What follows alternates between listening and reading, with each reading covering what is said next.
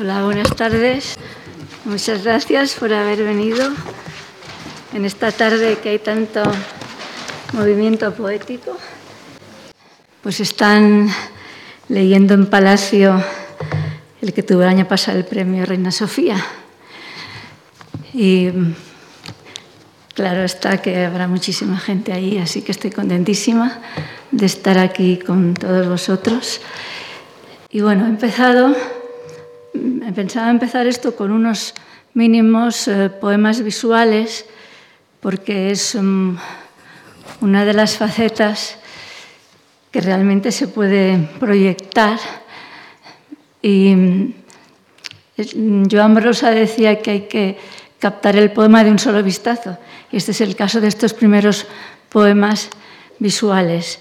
Luego ir entrando en otros tipos de poemas, no los he estructurado mm, por, mm, por fechas, sino por temas, ya lo iremos viendo. O sea que ahora de momento presento tres poemas visuales, Antídoto, Último trago y Ahogo. Y ahora ya paso al primer tema que voy a tocar, que es la tierra. Los acompaño en general de algunas imágenes que he hecho yo. Por ejemplo, estas forman parte de una serie que se llama Antimisiles, de las que hice en forma de postales unas 20 ejemplares hechos en casa manualmente y algunos los regalé y otros pues los vendí. Y empiezo a leer un poema de mi segundo libro, Límite Humano, Fugacidad de lo terreno. Todo es de polvo, soledad y ausencia. Todo es de niebla, oscuridad y miedo. Todo es de aire, balanceo inútil sobre la tierra.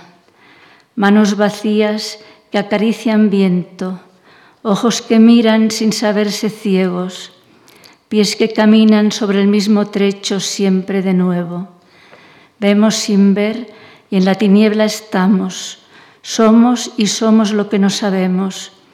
Hay en nosotros de la llama viva solo un reflejo. Caen los días en otoño eterno, pasan las cosas entre sueño y sueño.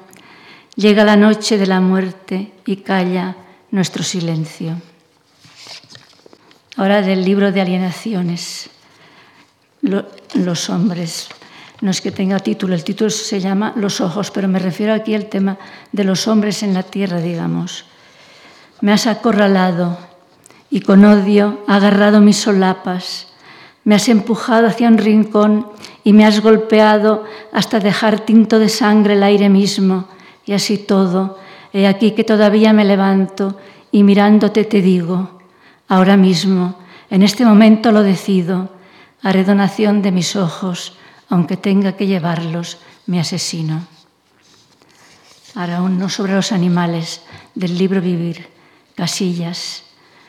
El manso regresar de los rebaños en el azul atardecer. Una a una las cabras van llenando de motas movedizas las laderas, dando vida al camino que avanza hacia la noche.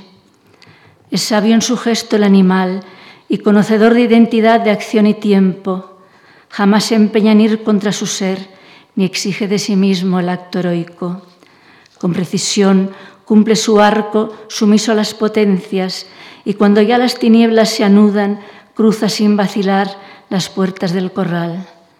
Nosotros, sin embargo, a la hora del sueño, salimos casi a tientas y nos perdemos bajo los castaños bañados por la luna. Ahora uno refiriéndome a las plantas del libro Paralajes.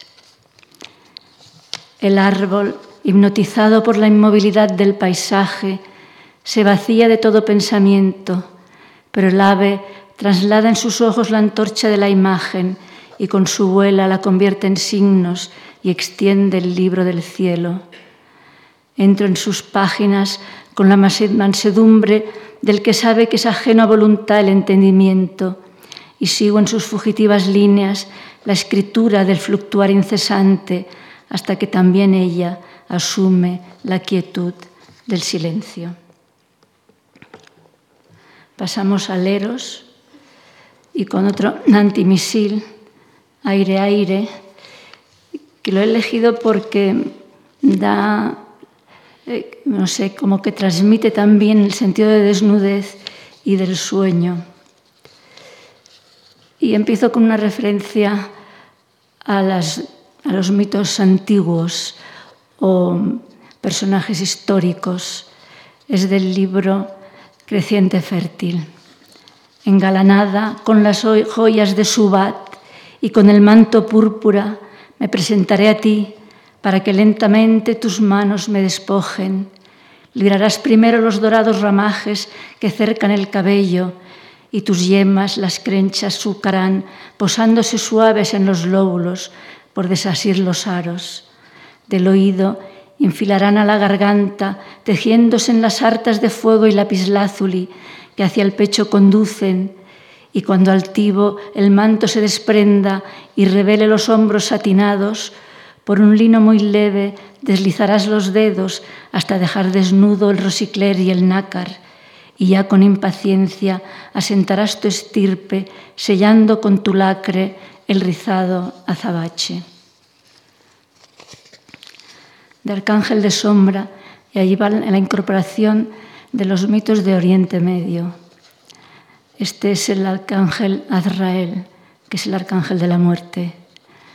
Desplegó una sábana azul que abarcaba los ocho cielos, salpicados del oro de los astros, y me envolvió y asimismo en ella, y con el eterno firmamento me abrazó y se adentró en mi vida, y en aquella noche la deshojó hasta la tersura del alba.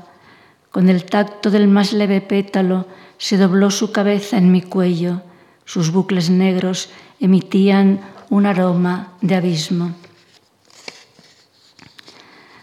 Y ahora del libro Los secretos del bosque, donde incorporo el tema alquímico, Mercurius, volvió a mi sueño y con su beso blanco lanzó una palabra que anudó mis entrañas y cada beso nuevo era nueva palabra que anudaba muñecas, tobillos, cabeza y yo respiraba solo por su boca. Su cuerpo lentamente con mi piel se fundía, nuestros tejidos se mezclaban y juntos flotábamos sin ser cada uno, sino los dos en uno.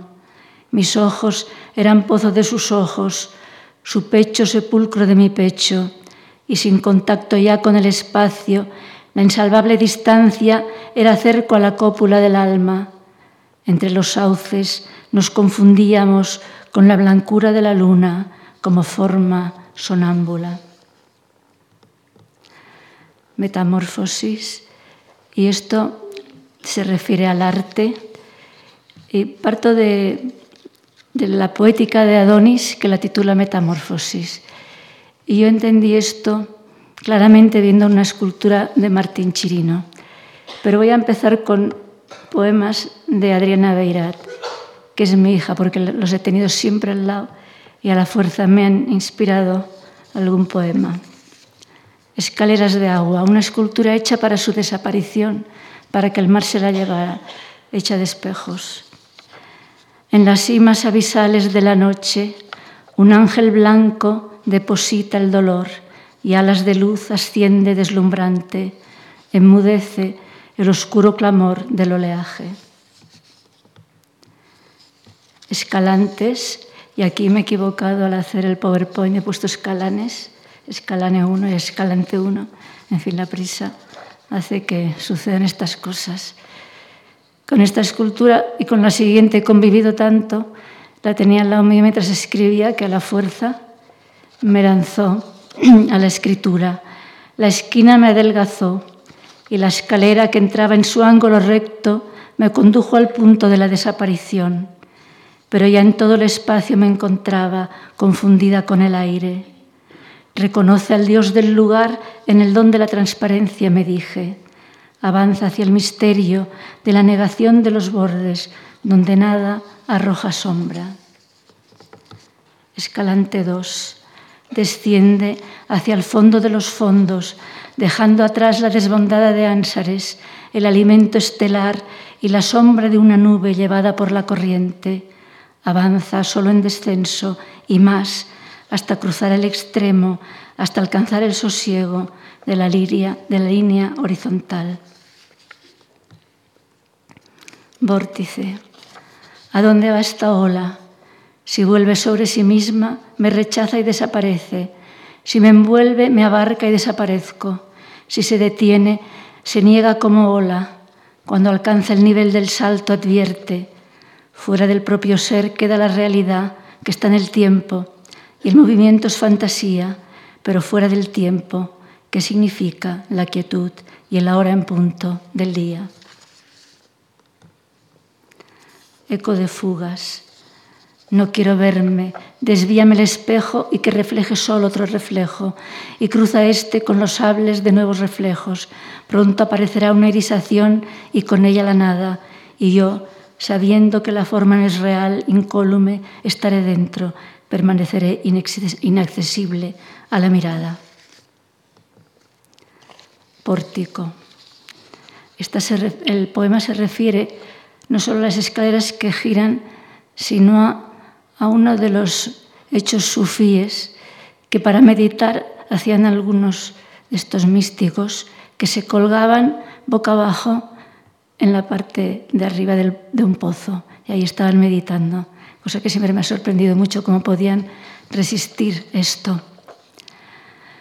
Pórtico, desciende el umbral de luz, invierto la postura y pongo el pie en lo alto del arco y boca abajo Así era la oración en el brocal del pozo, mas con los pies atados y el cuerpo suspendido sobre un fondo de aguas silenciosas. Aquí no hay ataduras y el fondo, que es un centro callado, como las aguas mudas, no se insinúa. Y yo avanzo por la espiral escalonada de giro en giro hasta entrar en la danza del laberinto.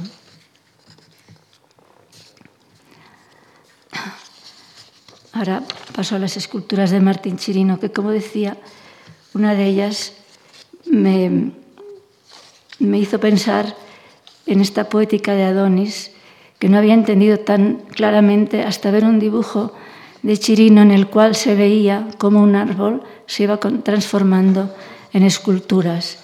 Hice el poema titulado Metamorfosis. El árbol quiere volar, se desarraiga, se desprende de las hojas, hace ligeras las ramas, como alas las arquea, inspira, empieza a rotar y roba al aire un espacio. Ahora conoce ya lo que siente un astro. Aeroboros. Cuanto absorbe, lo adelgaza, lo adelgaza, lo hace nudo entre dos extremos que se alargan cautelosos desde la nada a la nada. Atlántica 2. Ola de otro mar, lisa, más allá del mar, más allá de la superficie honda de la profundidad. Ola que se extiende, ensancha y sigue y llega sin romper a la inmovilidad, lisa, muda, de silencio abisal, paralela, firme, plano de la inmensidad. Atlántica 3. De pronto, la ola apacible se dobla en el yunque y provoca los timbales que anuncian la impetuosa irrupción de su propia génesis en la cresta del mar. Raíz, 1972. Nudo, abrazo, hondo, desde la suma del crecimiento, la copa ensanchándose hasta rozar las nubes, emitir las hojas por el color, la música cifrada de la vida, la entraña, el sílice secreto, y todo es calor y fuego, geometría osada que dicta los espacios. Conocer el suelo es conocer el gesto de la rama y del aire en cerco.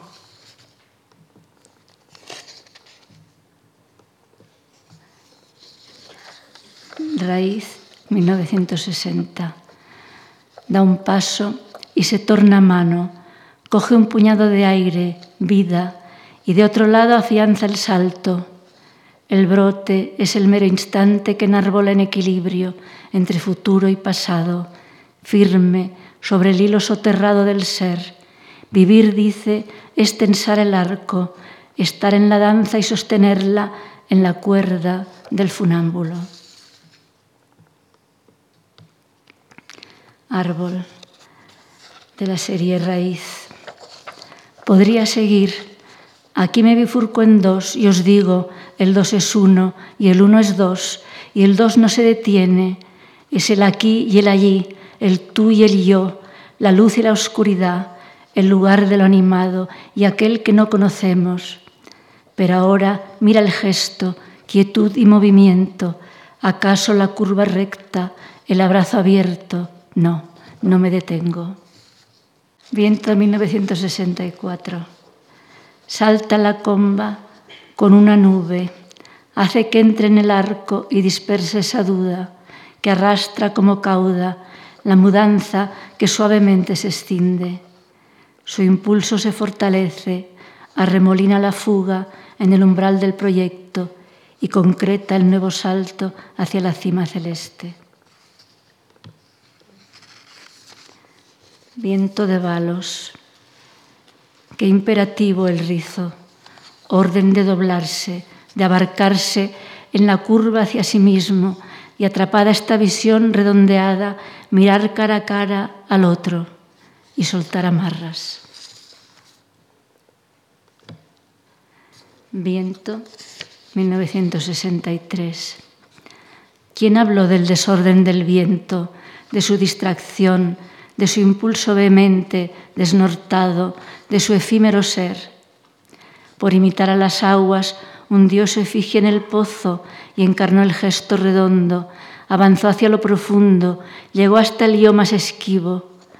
Luego inició la apertura que cifra el espacio y así estableció la curva entre el origen inalcanzable y el infinito. Viento laberintia. Evadía la inmovilidad de la perfección y entró en la fuga de la elíptica. Los números se deslizaron, se hicieron sutiles en el trayecto hasta incorporarse al juego de la gravedad. Al llegar a la puerta de salida, entregaron el, cero como prenda y el espacio guardó la quietud en la caja de las mareas. Y ahora vamos al final, y son, le llamo el sueño del cosmos, y he puesto aquí una ecuación que es de Novalis, siempre me sorprendió enormemente, pero es que Novalis dijo, la física no es más que la teoría de la fantasía. Me encantó esta definición. Y por otra parte tenemos a muchos físicos que dicen al revés, que la física es una visión poética de la naturaleza. El primer poema es del libro Rosas de Fuego y los dos primeros versos son del poeta turco Yahya Kemal. Quiero arrastrar el claro de luna sobre las aguas de la noche, ser en ellas ramo de plata y surcarlas y confundirme luego con la estrella que despierta el dormido camino de la luz. Quiero entonces perderme en un nimbo lejano y envolvente, quedar fija manda en par de lo inasible, sin ser notada, y permanecer así en el desolvido del día. Este es otro antimisil y son colores que veo realmente casi cada día al amanecer otro poema de Rosas de Fuego. El cielo ha borrado sus indicios. En blanco firmamento, entre rosáceas nubes, la luna blanca asciende. Ni un vencejo distrae el incesante dar y recibir en el vacío de la luz, túnica que desnuda del astre los sentidos. El alma que la coge se eleva en su envoltura, a la espera de las rosas de fuego que arranca al alba el corazón del astro para en ellas arder sin consumirse. Estas rosas de fuego son del, proceden del Corán que dice que cuando Nimrod quiso arrojar al fuego a Abraham, el fuego se convirtió en rosa. Es una imagen que está en toda la poesía persa, pero también está en el final de los cuatro cuartetos de Eliot, que es donde yo por primera vez la leí. Ahora unos poemas, tres poemas de la indetenible quietud que hizo inspirada en la obra de Eduardo Chillida, donde empecé a usar los temas de física para interpretar su obra. En el primero mm, toco la teoría de la relatividad. El alba sopla pétalos de luz, vibra el vacío en invisible movimiento e invita orientación.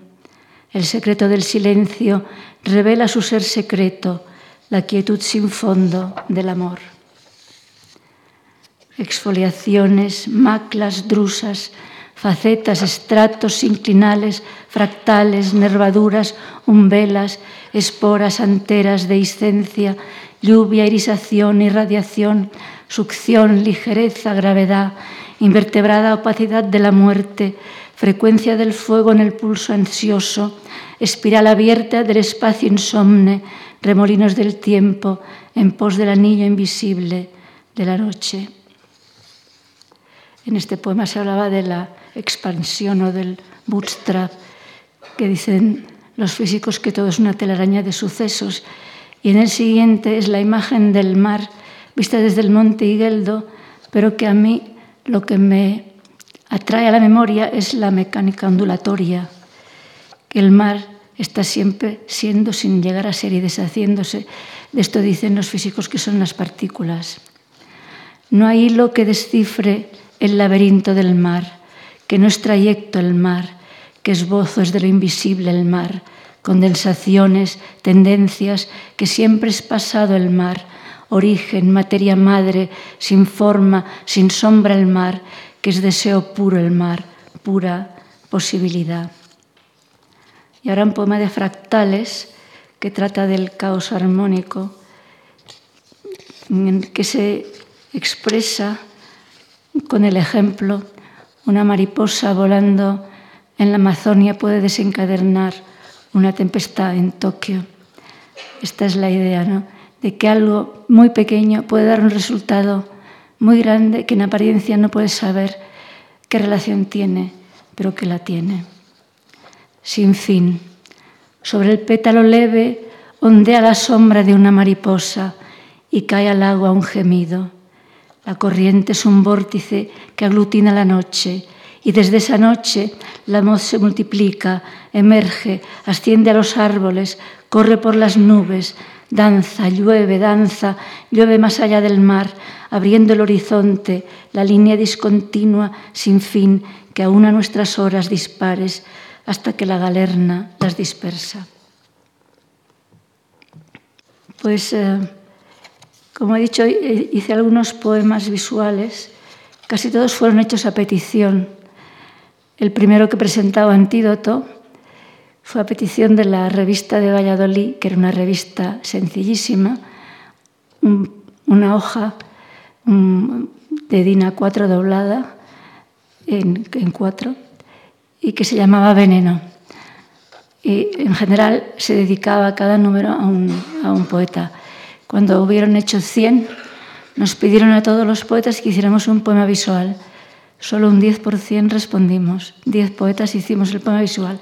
Y a mí me ocurrió inmediatamente el poema que, que proyecta el primero, Antídoto, porque era el mantra Om, la O como sol y las M's como rayos. Luego he leído en los Upanishads y me he quedado sorprendida que el Om es el sol. Son cosas que, que suceden, ¿no? Después estos mismos chicos estaban tan contentos que me mandaron a la Bienal Interolerti y yo tenía muchos recortes de, galaxias, de la superficie de Venus, cosas así. Dije, bueno, pues voy a hacer ahora para ellos, que era una Bienal de poesía visual, la música de las esferas. Y se me ocurrió esto, coger los reportes y empezar a poner las letras, como en esta primera, los títulos resonancias. Y pensé, ya elegirán uno, el que quieran, pero me hacía tanta ilusión que me fui a Zarao y me encontré con los siete que había hecho expuestos. Luego mm, he constatado que que la gente a veces para publicar algo te pide un texto. Esto me pasó con otros que veremos luego, espacios translúcidos, que eran primero simplemente para hacer una exposición y los vieron en, Ávila y me dijeron, pon unos textos y haremos un libro. Pues hice esto y lo, hice también los textos para las resonancias. Y ahora ha salido el libro hace poco, pero hay un libro hecho a mano, con papel hecho a mano también, una cosa especial. Y esta es la galaxia espiral NG 1232. Recalan en la transparencia, pero la materia que es pozo de astros arraiga en el ser una memoria de luz y así se inicia también la rotación del alma en esa búsqueda desasosegante que solo acaba con la muerte. Un hilo vibratorio busca el espíritu de las palabras. ¿Acaso cuando lo alcances iniciará la metamorfosis? Estalla una supernova expandiendo el eco del asombro. El doble cabalga hacia el horizonte. Esta es la superficie de Venus y como, aunque es un, desierto, me parecía un mar, le puse estas M's en forma de ola y escribí este pequeño texto, teniendo en cuenta que el gran verde es el mar para los egipcios. Era el gran verde, la hondosa hondura que se confundía con el rizo del río y designaba mar y acudía a pacificar los volcanes de niebla que se esparcían por la superficie de Venus, velándola de olvido. Esta es la nebulosa trífida, alma de niebla y corazón de hielo, la sangre espera aglutinada en el sol. En el desorden del cosmos, la inquietud del movimiento dibuja el signo de interrogación y esa duda que es una onda insumisa. Cuando llegue el viento de la belleza, se sabrá su orientación.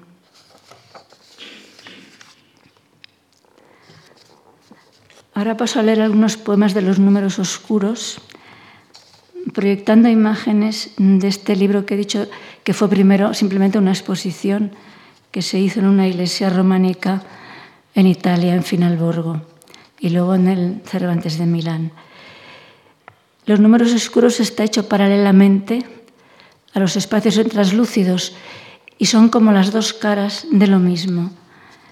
Por eso, por ejemplo, aquí esta imagen, que son unas cortezas y unas mariposas, eso lo vi un día en una excursión cerca de Segovia y está escrito en los números oscuros también.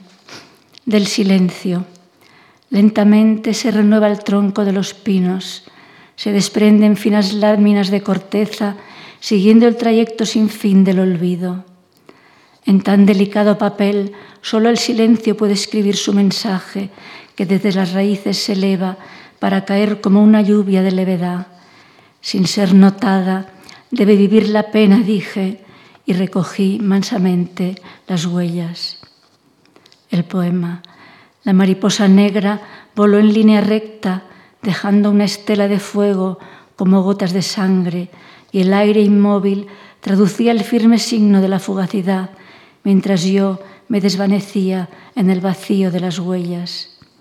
Y las cortezas fueron nido del poema que nació tímido como un hilo de luz y fue hacia ti deslizándose por las laderas llenas de abrojos mientras el río lo enardecía. Del vacío, me dije, el cero ocupa el lugar de una potencia sin contenido y hay en mis signos en espera que ocupan el de una o varias cifras por venir. De la rosa. En el libro la rosa se abría en numerosos círculos, partiendo del 2, pasando al 3, al 5, y su corazón era un círculo negro que se extendía en las distintas secciones creadas de tamizadas sombras. Eran sombras simples o compuestas, cada pétalo un nido secreto, y nadie sabe si existe membrana traslúcida capaz de medir lo que en él se alberga. ¿Acaso el perfume nos dé su medida? y la del enigma de sus números. La referencia a la membrana translúcida y de hecho estas sombras es, mm, Es una referencia a Leonardo da Vinci en su teoría de las sombras, que ejemplifica con un dibujo con son círculos y que se van entrecruzando y parece realmente una rosa. Del signo menos. Se multiplican los bloques de cristal y se conforman en hielo. Una flor helada se aleja en su interior al infinito. Si regresa y cruza el arco del diálogo, el abandono será un foco de luz, el hielo se hará agua y el agua se desvanecerá. El aquí no tendrá punto de apoyo para girar en espiral y resumir los tiempos.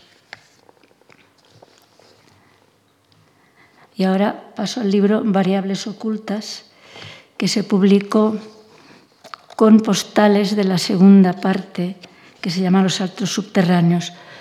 Luego, para presentarlo, porque lo presenté en México, hice esta imagen del caballo de hielo y otra de una rosa, que, responden a la primera y a la última parte del libro. El caballo de hielo empieza con un verso de Cirlot, que es en realidad la que inspira, el que inspira todo toda esta parte.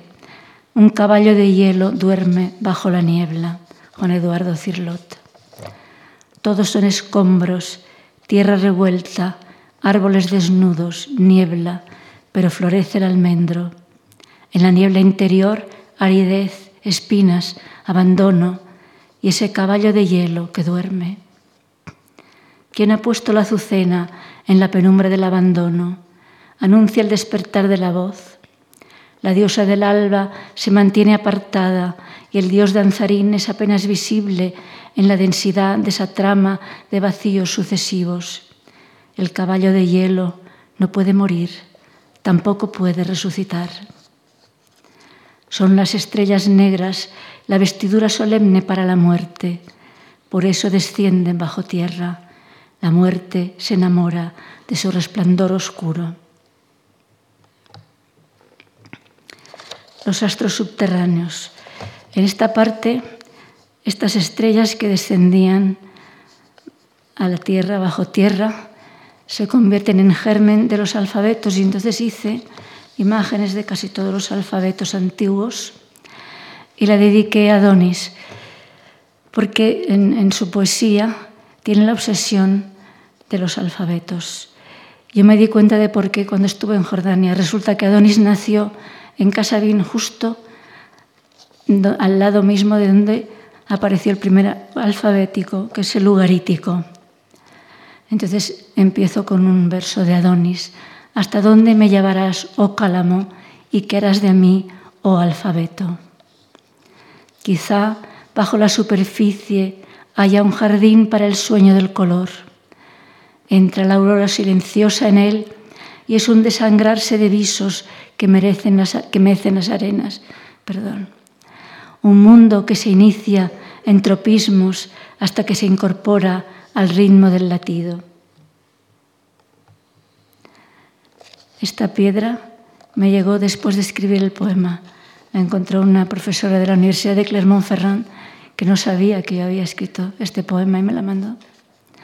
No está desnuda la piedra, alberga un signo, vestidura de lo sutil, por ellos ya dual.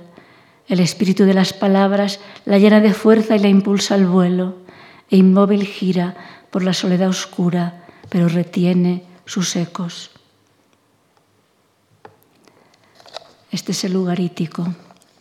El trazo fue primero como un clavo en el lodo, se orientaba y se multiplicaba. Alguien aferraba la llave del saber. El corazón pensamiento alentaba en el limbo de los no nacidos y ardían los candiles mientras afloraba la forma de las palabras y la raíz prosigue fielmente el aprendizaje de las variables ocultas, acoge lo profundo que no puede pronunciar, pero transforma en movimiento, y el sol va a esconder su sombra, las medidas enmudecen. Y la última parte del libro de variables ocultas se titula Visión del rojo,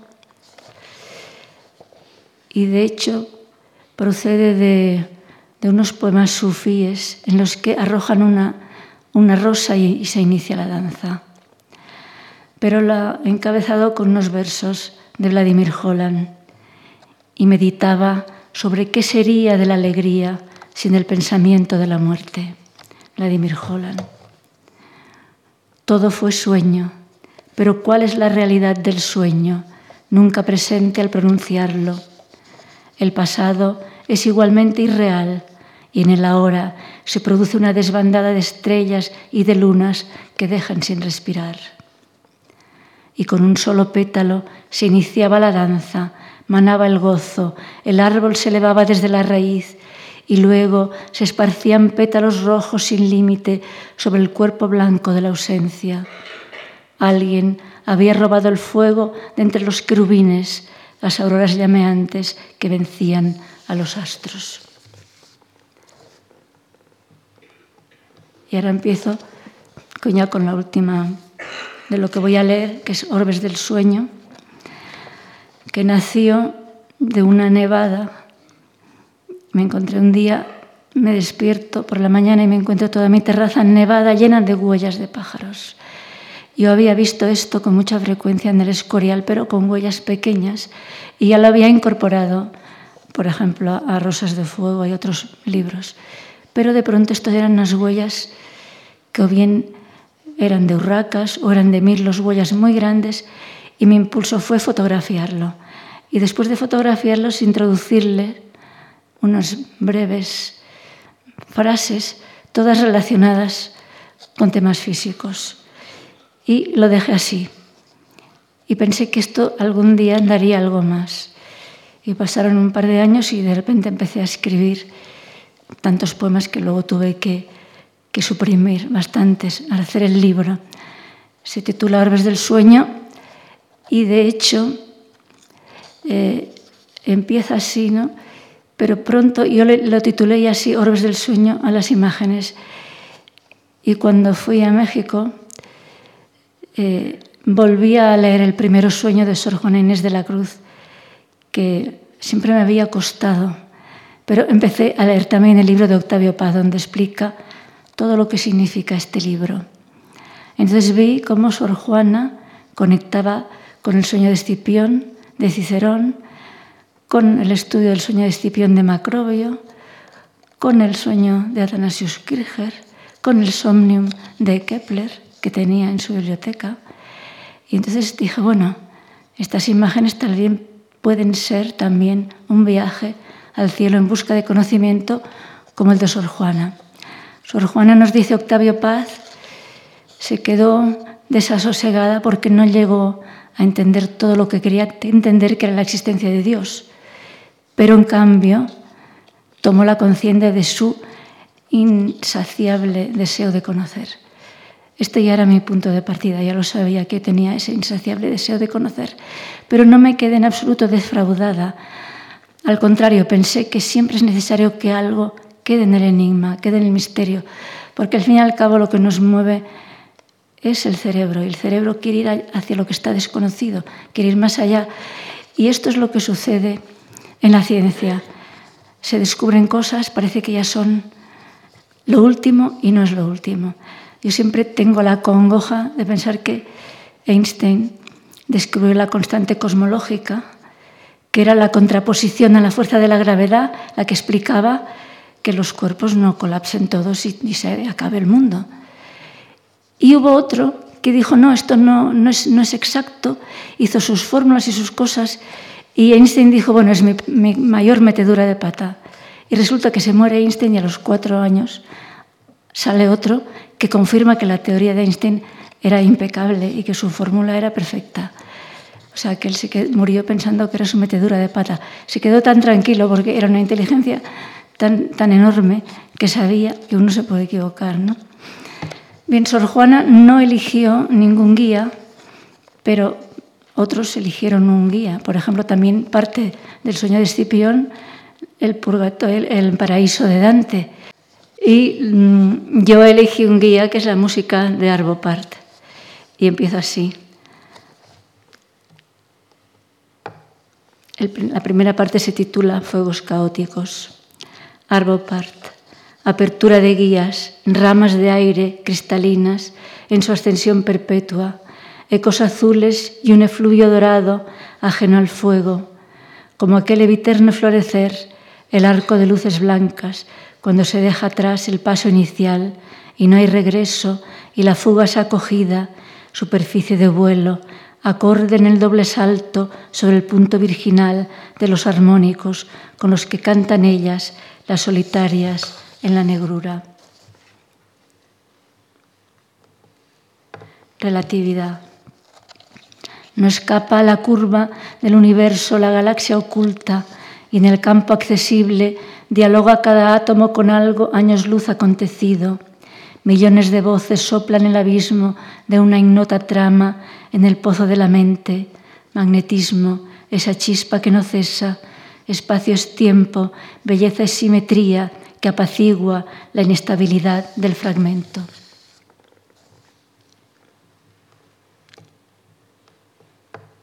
Universo infinito. Movimiento secreto en el vacío, como un río corre o se tiende como nieve que no conoce horizonte.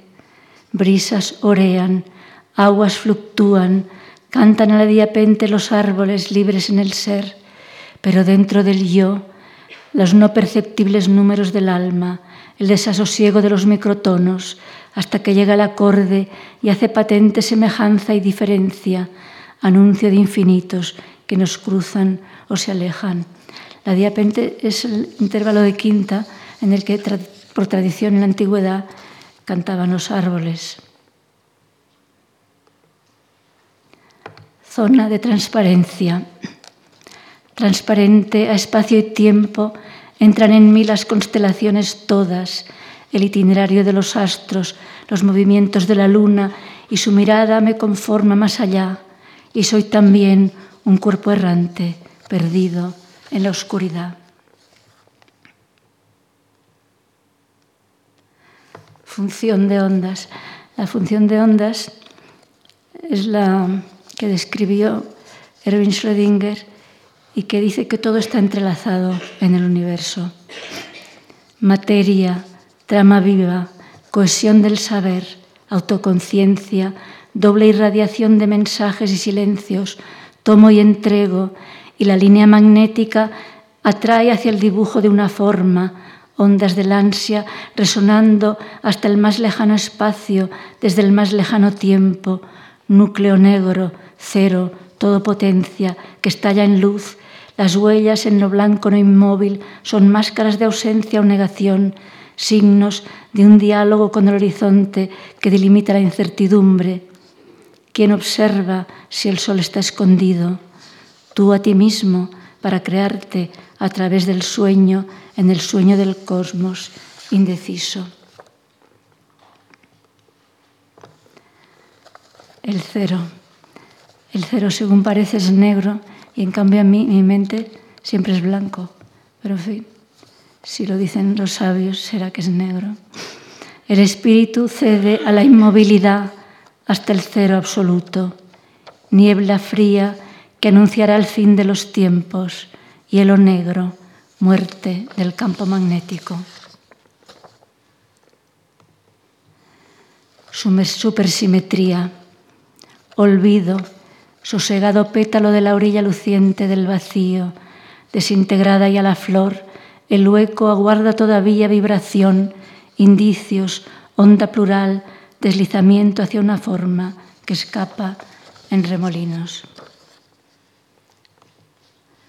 Y ya para terminar, bifurcaciones sucesivas.